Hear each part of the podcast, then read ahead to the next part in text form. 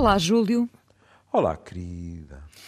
Voltamos a um tema hoje uh, de que falamos muito e, e continuaremos a falar, uh, porque é de facto muito importante falar sobre violência doméstica. Hum. Uh, hoje, e porque temos mais tempo do que o habitual, não é? Durante, durante a semana, mais do que nos centrarmos em números, embora eles espalhem a, a realidade, em muitos casos estão até aquém da realidade. Na era, maioria dos na casos. maioria dos casos. Era importante falarmos do que leva, uh, para além do medo e da dependência económica, do que leva as vítimas a permanecer uh, com os agressores.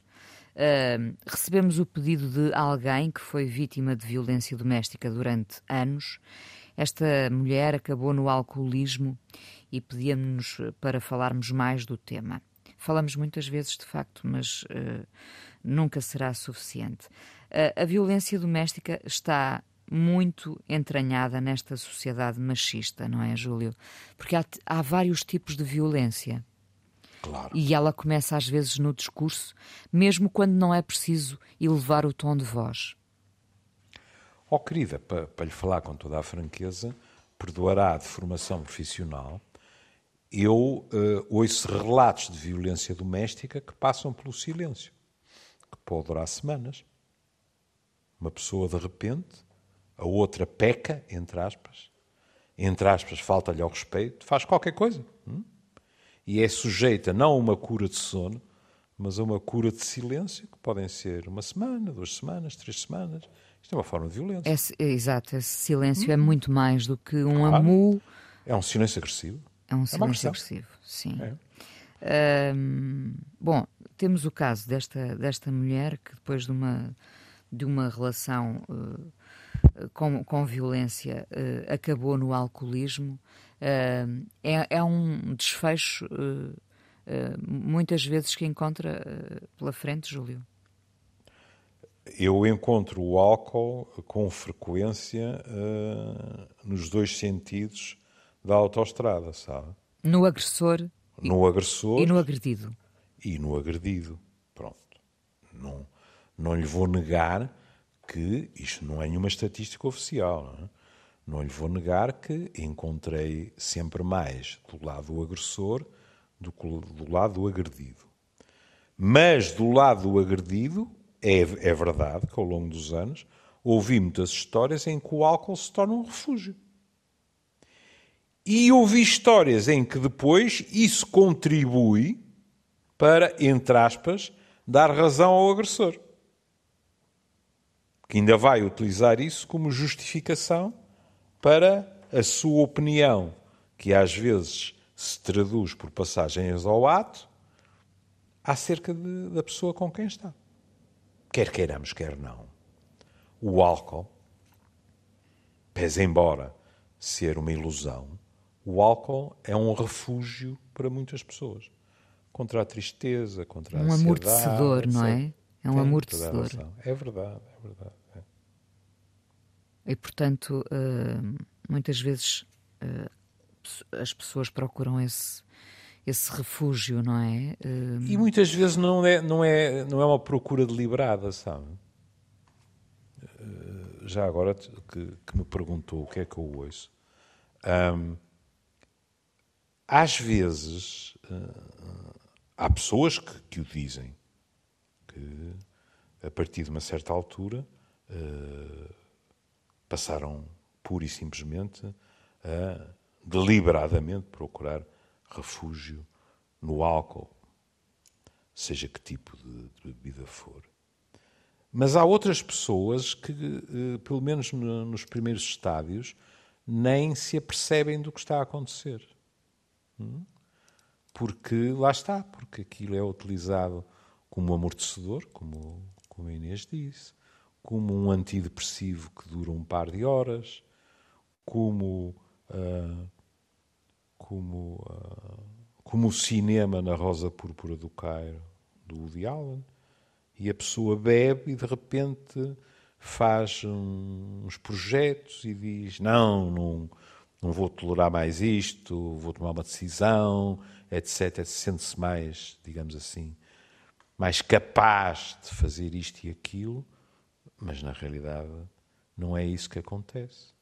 E a pouco e pouco, nos casos, mais que noutros, até se instala a dependência. E lá está, muitas vezes a dependência já é comum aos dois. Sim. Ao, ao casal, não é? Sim, sim. Eu, fiquei sempre muito impressionado porque eh, mandaram-me umas imagens por Instagram uh, que, que, é uma. É, é verdade, eu, eu, eu, tenho que dizer isto, eu, e se calhar não falámos, uh, se calhar aconteceu-lhe a mesma coisa, mas uh, mandaram-me uma, uma reação ternurenta do Jorge Palma ao nosso programa. Sim, sim. Pronto. Porquê é que eu estou a dizer que, que, que eu sou um verdadeiro nabo nas tecnologias? É porque aquilo foi para a minha história. E eu não sei o que é a minha história. Não é? Eu de vez em quando vou ao Instagram e publico uma coisa. Isso foi quase, foi quase poético, não é? Eu não sei o que é a minha história. não, não sei. É? Mas há lá uma coisa qualquer, não é? Que se chama a história. E, portanto, havia um comentário do Jorge ao facto de nós os dois termos, termos uh, falado uh, sobre o programa. Aliás, uma coisa que, que me agradou muito pela honestidade porque me era dito que aquilo estava a ser enviado pelas pessoas que cuidavam da, das redes sociais para o Jorge, mas que o texto era do Jorge. Hum? Isto revela um cuidado no tratar da outra pessoa que, que, que foi eh, muito simpático. Agora, eu andei para lá a vasculhar e continuo a não conseguir distinguir o que é história, o que é reel, o que é publicação, etc. Pronto. É tudo ao molho e fé em Deus. O que importa é, é não perder a sua própria história. Espero, essa já cá canta. posso, posso esquecê-la. Já cá Agora, canta muito a propósito do Jorge Palma é, também, não é? Exatamente. Já cá Mas estava-lhe eu a dizer, mandaram-me uma coisa, porque as pessoas conhecem os meus vícios, não é? Mandaram-me uma coisa com o, o velho Ringo, que anda outra vez em digressão nos Estados Unidos, aos 83 anos, se não estou em erro com o Peace and Love, não é? Que é sempre a divisa dele. Bom, ele foi condecorado pelo, pelo Príncipe William. Não sei se com alguma ironia, até se dizia 20 anos depois de Paul McCartney. oh, querida, aí eu fui a Liverpool e tive uma conversa com o com o homem do táxi, que, que era extraordinário, como já lhe disse, e, e concordámos os dois que é assim. Por isto, por aquilo, porque a Ioko pagou e ofereceu, depois o resto porque a cidade não sei quê e tal e tal. A verdade, no e crua, é que as casas do Lennon e do McCartney são casas que foram, que passaram para as mãos da autarquia ou como quiser chamar. As casas do, do Ringo e do George Harrison continuam lá por coincidência eram as duas mais pobrezinhas e não são da autarquia. O que tem consequência em termos das visitas, etc. e tal e tal e tal. Portanto, também nos Beatles eram todos iguais, mas dois muito um, mais, mais iguais, iguais que, os outros, sim. Mas, pronto. mas então é o, o velho Ringo, não é? A ser uh, condecorado. E eu lembrei-me, quando li a biografia de Ringo Starr, de uma descrição, uh, pronto, com a minha profissão, não é assim tão surpreendente. Mas para quem não, não anda nesses meandros, uh, angustiante, porque numa determinada altura, o, o, o Ringo e a mulher uh, desceram do quarto depois de, de, dormirem, chegaram cá abaixo, provavelmente já lhe contei esta história assim, se calhar até hora, mas pronto, é, vem a talho de foice. E julgaram que a casa tinha sido assaltada porque o andar térreo estava desfeito. E apareceu a empregada ou empregado ou qualquer coisa que os esclareceu e que lhes disse não, não houve nenhum assalto. Isto foi o que os senhores fizeram ontem à noite. Completamente bêbados. Pois. Tinham destruído aquilo e, como é habitual nessas coisas, tinham feito uma amnésia, não é? Em blackout. Portanto, na manhã seguinte, aquilo para eles. Parecia um assalto. Parecia um assalto. É? Ora bem, com muita frequência, o que se pode dizer é. É um verdadeiro triângulo das Bermudas, não é? Duas pessoas em que a relação é má e depois o efeito desinibidor do álcool. É verdade que nós não reagimos todos da mesma maneira ao álcool. Para além de ser verdade, é muito importante que a velha frase, normalmente dedicada aos homens, porque são os homens muito mais frequentemente os agressores. A velha frase, não foi ele, foi o álcool, não é ele, é o álcool, é inconcebível e insuportável. Continuamos a ouvir essa frase? Muito menos, felizmente. Mas eu lembro, olha, lembro-me de alguém que esteve connosco, o João Golão. Lembro do João Golão dizer assim às pessoas, e, e, e também nós, mas estava-me a lembrar do João. O João dizer assim: metam uma coisa na cabeça. A heroína em cima de uma mesa não produz efeitos nocivos a nada nem a ninguém. É preciso ir lá e consumi-la. E, portanto, esse velho sobretudo cultural que é. E que, e que às vezes se compreende, sabe? É uma tentativa desesperada de preservar a imagem do outro perante nós mesmos e muitas vezes perante os outros, os vizinhos, os amigos, etc. Não é? é dizer, ele não é assim, tá? é o álcool. O povo até diz, de certas pessoas, tem mau álcool. Ou mau vinho. Mau vinho, mau vinho. Mau vinho, não é? O que, sob certos aspectos, é verdade. Porque alguns de nós, com vinho a mais, aterram. Não fazem mal a uma mosca. Alguns de nós, com vinho a mais, ficam, pronto, um pouco patetas, mas divertidos. Outros de nós, com vinho a mais, há uma agressividade que rompe os diques e sai com mais facilidade. Mas não é o vinho. O vinho em si não faz nada disso. E, portanto, tem razão. Não é obrigatório, de maneira nenhuma. A qualidade do álcool também difere muito com as classes sociais. É bom que se tenha a noção, que já foi aqui sublinhado ao longo dos anos, que há violência doméstica em todas as classes sociais e que, portanto, a relação com o álcool pode ser com champanhe, com o whisky mais caro do mercado ou com carrascal. E em determinadas classes sociais ela é apenas mais disfarçada, não é? Exatamente.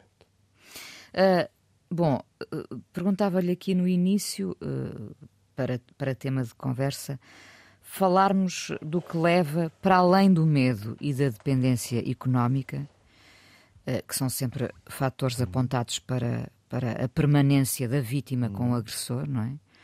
o que pode levar uh, uh, estas mulheres, e em alguns casos homens, é importante hum. dizer, a continuar com os agressores. Estamos a falar se de uma... A, se me está a perguntar o que, o que é que eu ouço mais vezes, os filhos. Claro. Agora a Inês diz-me assim, e não pode ser... Uh, por exemplo, a baixa autoestima, um, um, por exemplo, não, estou a dizer ainda em relação à questão dos filhos, não pode ser uh, uma defesa, uma, uma mentira que se diz a nós mesmos, pode.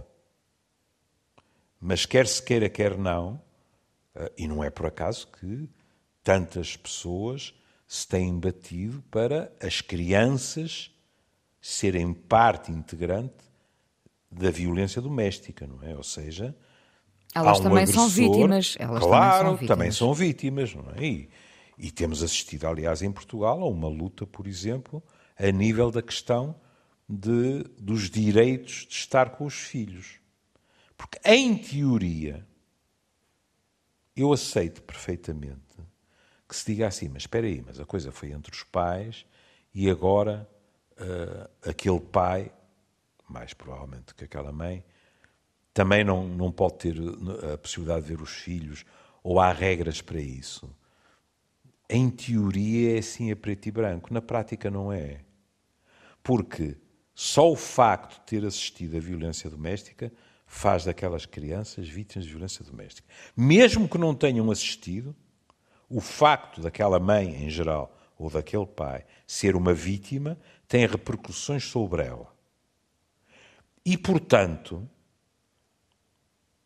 é perfeitamente legítimo que se argumente, mas uh, o facto de estar com este agressor é, digamos assim, psicologicamente neutro? Não há nenhum riscos. Não estou a dizer que, que, se esteja necessariamente a falar de agressão às crianças, não é? Estou a dizer Basta as até que ponto é que isto é tóxico. Ah, pois, até que ponto é que isto é tóxico, não é? E, portanto, no mínimo, é uma discussão que é obrigatório ter. É? No mínimo, isso. Como também nunca fiz segredo de que não aceito a utilização quase sistemática, em muitos casos, do conceito de alienação parental. E passo a explicar-me para, para tentar ser transparente. Porque o que eu vou dizer pode parecer paradoxal. Com a minha profissão, já assisti a variadíssimos casos de alienação parental, tanto para o pai como para a mãe em que o pai ou a mãe faz tudo para evitar o contacto entre o pai e os filhos, a mãe e os filhos. De uma maneira, às vezes, miserável, inventando desculpas eh, inacreditáveis, etc. Portanto, era, era exatamente isso que eu ia dizer, porque é, para quem está de fora, não é? Uh, e, e o, o, o, Júlio diz o que é que leva estas mulheres, na sua maioria mulheres, a hum. permanecer com os agressores, os filhos. Mas os filhos são também vítimas, não é? Nem que seja Sim. por assistirem a essa, a essa violência. Uh, o, e outras o, vezes são utilizados como armas de arremesso. Pronto, o que nós, o que nós imediatamente, porque estamos de fora, uh, somos levados a pensar é uh, a vítima tem é que pensar que também, para além de se poupar a ela, tem que poupar os filhos deste cenário. A, que... Sim. a questão é que o agressor pode facilmente tentar alterar o cenário, não é?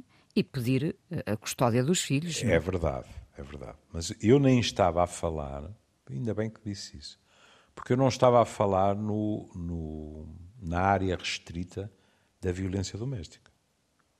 Pode haver alienação parental sem ter havido uh, violência doméstica, num processo de divórcio, etc. Aquilo que eu não aceito, porque se transformou, eu acho que se pode dizer assim, numa moda, foi ter-se criado uma síndrome sem, na minha opinião, bases científicas suficientemente sólidas e depois ela ser esgrimida em, nos tribunais pelo mundo inteiro de uma forma quase monótona, porque sempre igual, e levando a situações que, no mínimo, o que se pode dizer, são situações que são eh, lesivas das próprias crianças. Hum? Portanto, vou repetir: não estou a dizer que não há casos em que o afastamento das crianças do pai ou da mãe é um afastamento lesivo do interesse das crianças, injusto para com o pai ou com a mãe e motivado ainda pelo rancor, por exemplo, entre dois adultos. Existem casos, e não são poucos. Transformar isso numa uh, realidade científica inegável e que depois é uma espécie de de vestido ou fato que serve em qualquer tribunal, em qualquer situação, incluindo, sobretudo, aquelas em que houve violência doméstica, parece-me muito perigoso. Parece-me, não, acho. É Sim. Uh, para além desta questão dos filhos, que nos parece uhum. uh, uh, facilmente explicável, não é? a questão do, do, da falta de amor próprio, da baixa autoestima, hum. pesa num cenário destes, Júlio? Pesa. A pessoa às vezes tem dúvidas se é capaz. Se é capaz de quê? Ou de fazer finca-pé dentro da relação, ou de pedir uma separação, ou de fazer queixa, ou de pegar nas malas e sair. Quer dizer, para tudo isto é preciso alguma autoconfiança.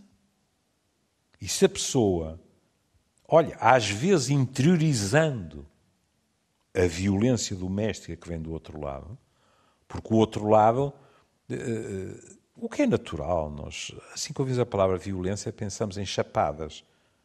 E infelizmente muitas vezes pensamos bem, e pontapés, etc. Mas há muita forma de violência.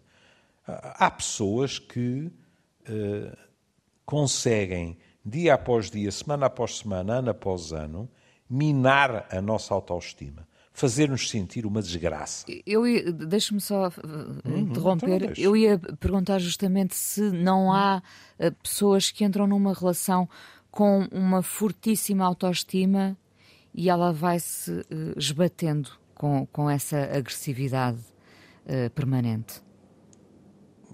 Aí estamos num registro quantitativo. Eu gosto de acreditar que se tem uma fortíssima autoestima, podem resistir. Sim, pois, é? claro.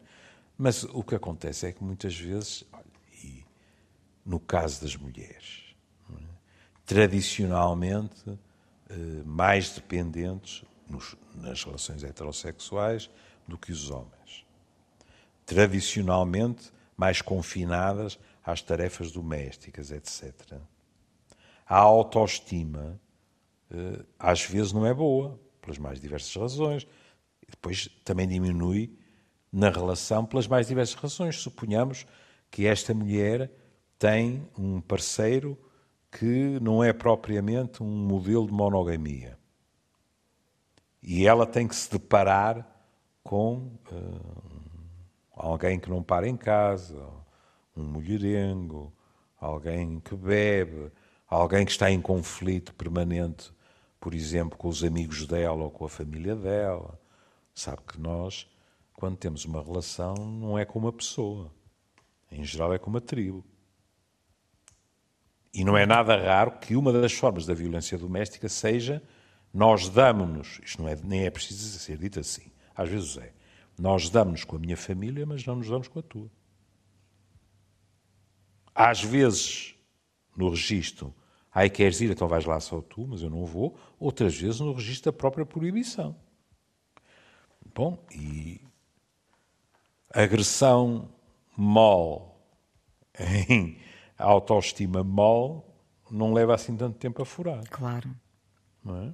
De tal forma que às vezes pode chegar ao ponto de ouvirmos as pessoas terem interiorizado as queixas e as acusações do outro e virem falar connosco num discurso que anda em variações em Ré menor à volta de será que ele ou ela tem razão? Se calhar eu sou mesmo assim. Se calhar faço tudo errado. Bom, está bem, ele não devia ser violento, mas eh, no fundo a culpa é minha. Exato. E isso é péssimo.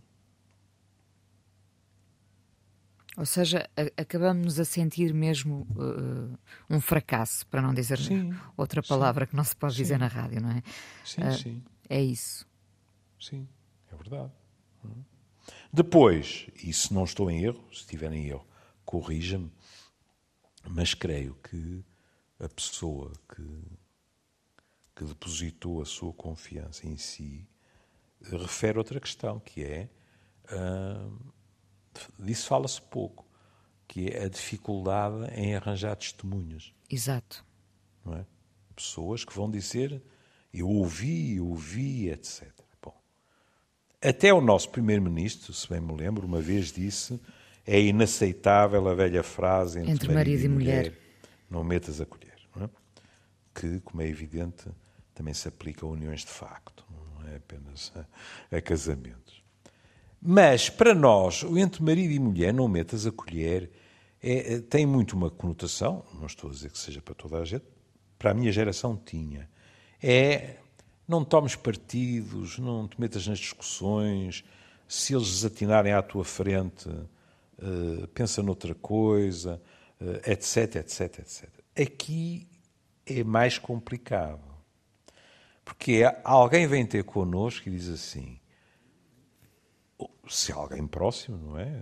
Que possa uh, até ser tratado por tu, e diz assim: ouve, uh, eu não aguento mais isto, eu vou apresentar uma queixa, vou pedir divórcio, etc, etc. E, e a pessoa que eu consultei em termos legais disse que era importante que eu, que eu tivesse testemunhos de pessoas que, que, em princípio, não estão com má fé ou má vontade para, para com ninguém, mas se limitam a relatar aquilo que ouviram, que sim, não é preciso ver, não é? Eu, eu, eu lembro-me de ouvir eh, as nossas construções também têm vindo a piorar ao, ao longo dos anos. Mas há muitos anos atrás eu lembro-me de ouvir cenas de violência doméstica eh, quase como se estivessem dentro de minha casa. Os gritos ouviam-se distintamente, os insultos, etc. É? Agora, isto levanta uma questão, pelo menos uma, que é assim. Agora também temos a obrigação de nos pôr no lugar da pessoa a quem é feito este pedido. Porquê é que eu lhe digo isto? Porque também já ouvi ao longo dos anos pessoas dizerem-me assim: olha, aquilo que me foi dito é verdade. E, portanto, se me for perguntado que há em tribunal, eu, para dizer a verdade, tenho que assinar por baixo aquelas queixas. Mas sabe que aquilo é um bocado um, um ritual, porque, por exemplo, isto já aconteceu e ele ou ela já retirou a queixa, já se reconciliaram três ou quatro vezes, uh, etc. Eu ia falar justamente desses casos. É. Há pessoas que já tiveram más experiências é. quando e acompanharam determinadas. Uh, exato. Pois é. Por exemplo, há pessoas que já se viram na situação de dizer sim, eu faço isso, não é? Depois a outra pessoa recuou, como é evidente, em grande parte dos casos, quem ia ser o mal amada fita soube, e de repente aquela pessoa tem o mal amada fita, que, como é evidente, não fica propriamente a ser um admirador ou uma admiradora. E tem a pessoa que lhe pediu ajuda, que está envergonhada por ter recuado, e que também deixa de estar à vontade com ela. E, portanto, pode haver consequências desagradáveis para essas pessoas. E, e, e, e, por isso eu não sou capaz de julgar alguém que diz assim: olha, mas eh, é estritamente necessário. Eu não lhe vou mentir. Eu preferia manter-me fora disto. Agora, há outra face da moeda, querida, que é. E o que é que se passa quando nós nos recusamos a testemunhar e as coisas se agravam, se mantêm? Dois para amanhã acontece algo mais grave. Como é que também fica a nossa consciência? Pois, eh, sentimos-nos quase cúmplices dessa, às vezes, dessa tragédia, é. não é? Pois é, pois é. Eu, ouça, a mim nunca me aconteceu, mas o nosso comum amigo Manelzinho pode-se dizer isto porque ele repete-o inúmeras vezes no Old Friends. O Manelzinho gosta de dizer assim: epá, eu fui sempre medroso. À medida que envelheci, fui ficando ainda mais medroso. Tenho medo de tudo. Pronto. Bom, eu, para falar com toda a franqueza, também nunca primei pela coragem. Eu não gostaria de me ver aparecer à porta um senhor qualquer que me quer acertar o passo porque eu me disponibilizei para testemunhar, quer queira, quer não, contra ele, numa situação de violência doméstica. Hum? E, portanto, eu posso proteger-me numa situação dessas, dizendo não tem nada a ver com isso. Hum. Ou então, indo ao ponto de dizer, ai, peço desculpas, mas não vi, não ouvi, etc. Agora, depois tenho que viver com a minha consciência também. Portanto, essa é mais uma agravante para tirar o tapete é. à vítima, não é? Como é que é evidente, é... o ideal nestas situações é que haja várias pessoas que testemunhem.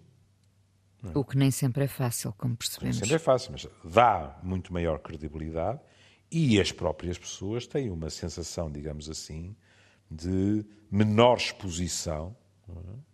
do que quando é apenas uma pessoa, por exemplo. Raramente a vítima, hum, nesse, nessa, nessa situação uh, de violência, uh, consegue inverter o jogo, não digo tornando-se a agressora, mas conseguindo quase manipular o agressor? Ah. Há um, há um há uma trajetória do casal em que às vezes isso acontece. É que ainda não se descobriu melhor maneira de viver muito tempo sem envelhecer. E às vezes o agressor, como sabe, não é? Eh, até há medidas extremas. Não é? Vocês eh, têm o péssimo hábito de ficar viúvas. Nós é que avançamos. Mas há As mulheres vivem mais, em geral. As mulheres vivem mais. Mas uh, o que não vivem é melhor, mas vivem mais.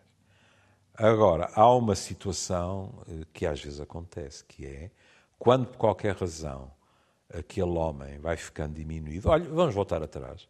Até pode ser o álcool. Sim. Aquele homem pode ficar num estado provocado pelo alcoolismo. Doente. Em que, pronto, não tem nada a ver com o que era no passado. Às vezes aí há ajustes de contas. Eu não tenho medo de, de empregar a, a expressão ajuste de contas, tanto mais que às vezes o ajuste de contas até é inconsciente. Não é deliberado. Mas que quem esteve na moda baixo durante anos depois pode.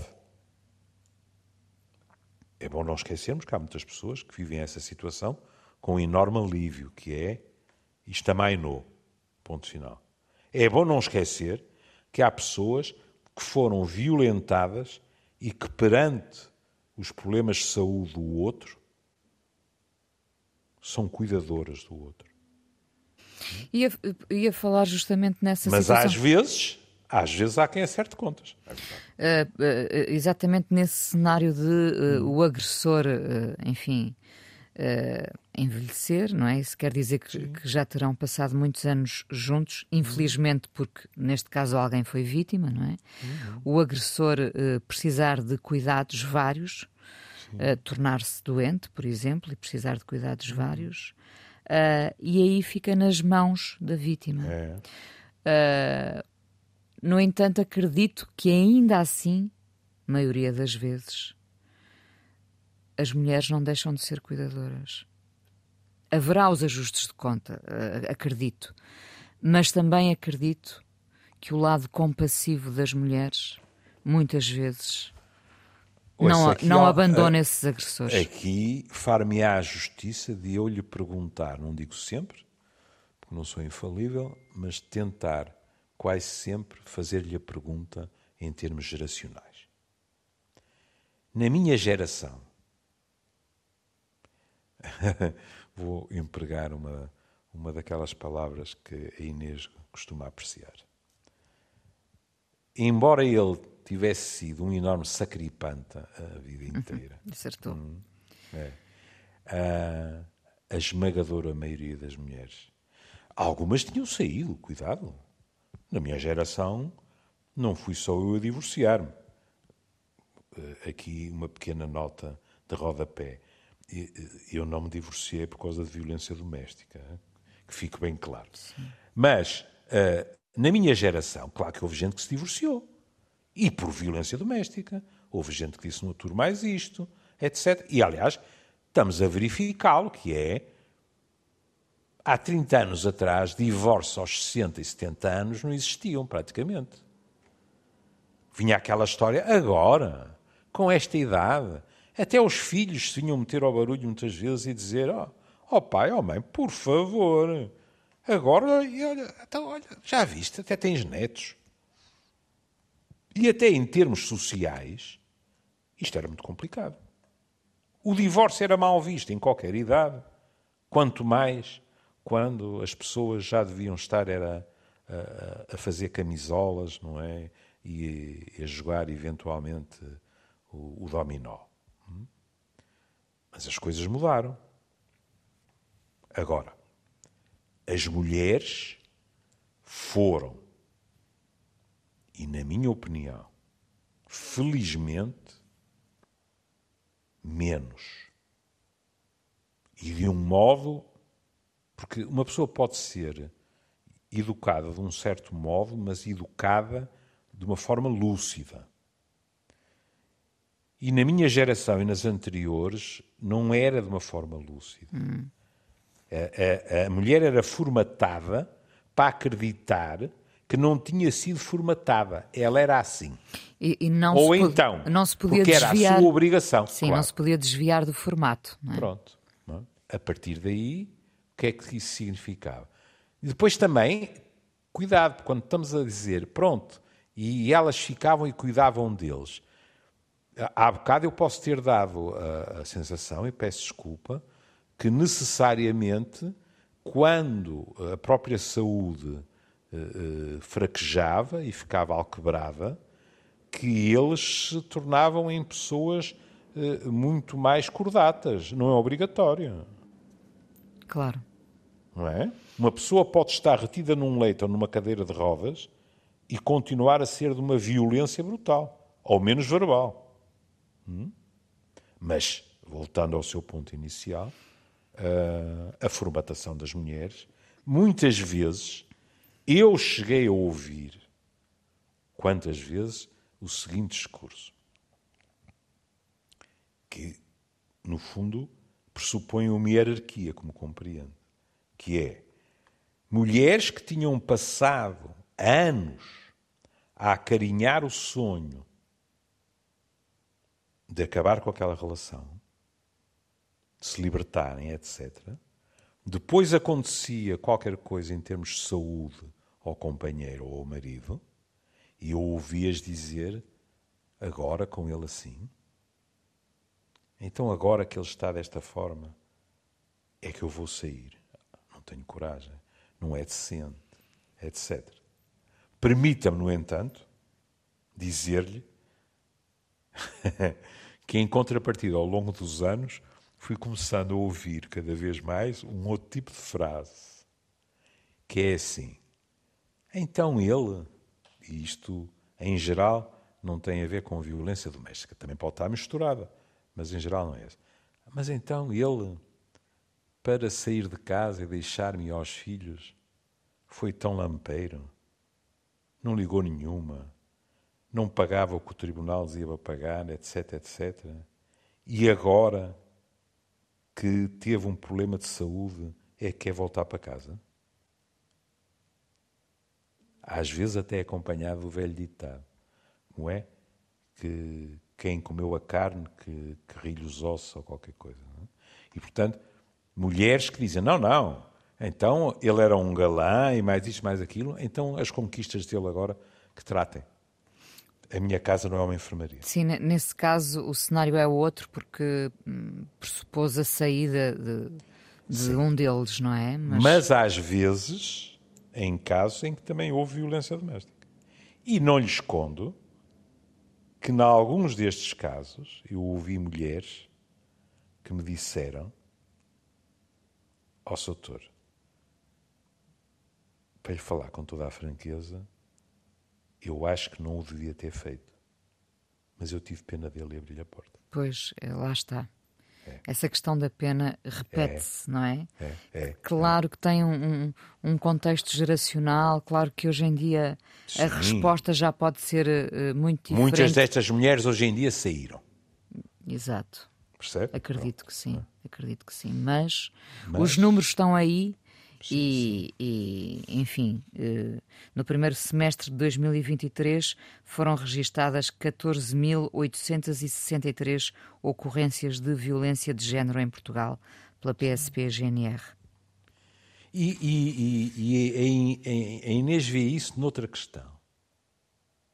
E, sabe como isso me toca, porque aconteceu a, a, a alguém uh, que durante um breve período, mas era uma pessoa muito simpática, durante um, um breve período uh, foi, foi minha uh, funcionária de limpeza, que é a frequência, mesmo assim, grande, com que mulheres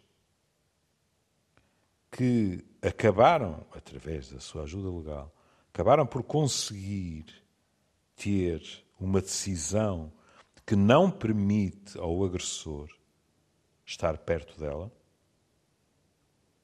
a frequência com que, a pedido do agressor, para pelo menos ter uma conversa, para, em nome dos nossos filhos, mais isto, mais aquilo, acabam por dizer sim e meter-se no carro deles para conversar e levam com um tiro em cima. Sim. Que foi o caso da pessoa de que eu lhe falei. Infelizmente, Júlio, infelizmente. É. Bom, terminamos aqui este programa dedicado. Que nos trouxe? Olha, eh, por acaso mudei de ideias, não é? Porque também é, já, é, já é comum. Uh, lebiana, lebiana. Porque estamos a falar de violência doméstica. É Fui buscar uh, uh, alguém recentemente desaparecida, alguém que foi vítima de violência doméstica durante muitos anos. Felizmente, um dia, a Tina, um dia uh, seguiu em frente com a vida dela, Tina Turner. Mas foram anos e anos. Muitos anos. Meses, mu muitas marcas que já não se vendo está, ficaram. E, e está um bom exemplo de como ele conseguia dar-lhe cabo da autoestima. É verdade, é verdade. Ah. E, e, o título não pode ter mais a ver com o tema. What's Love Got to Do With It? Uhum. Portanto, o que é que o amor tem a ver com isto, não é? Uh, Júlio, um beijinho. Um beijinho, querida. E até, até amanhã. amanhã. Cá estaremos.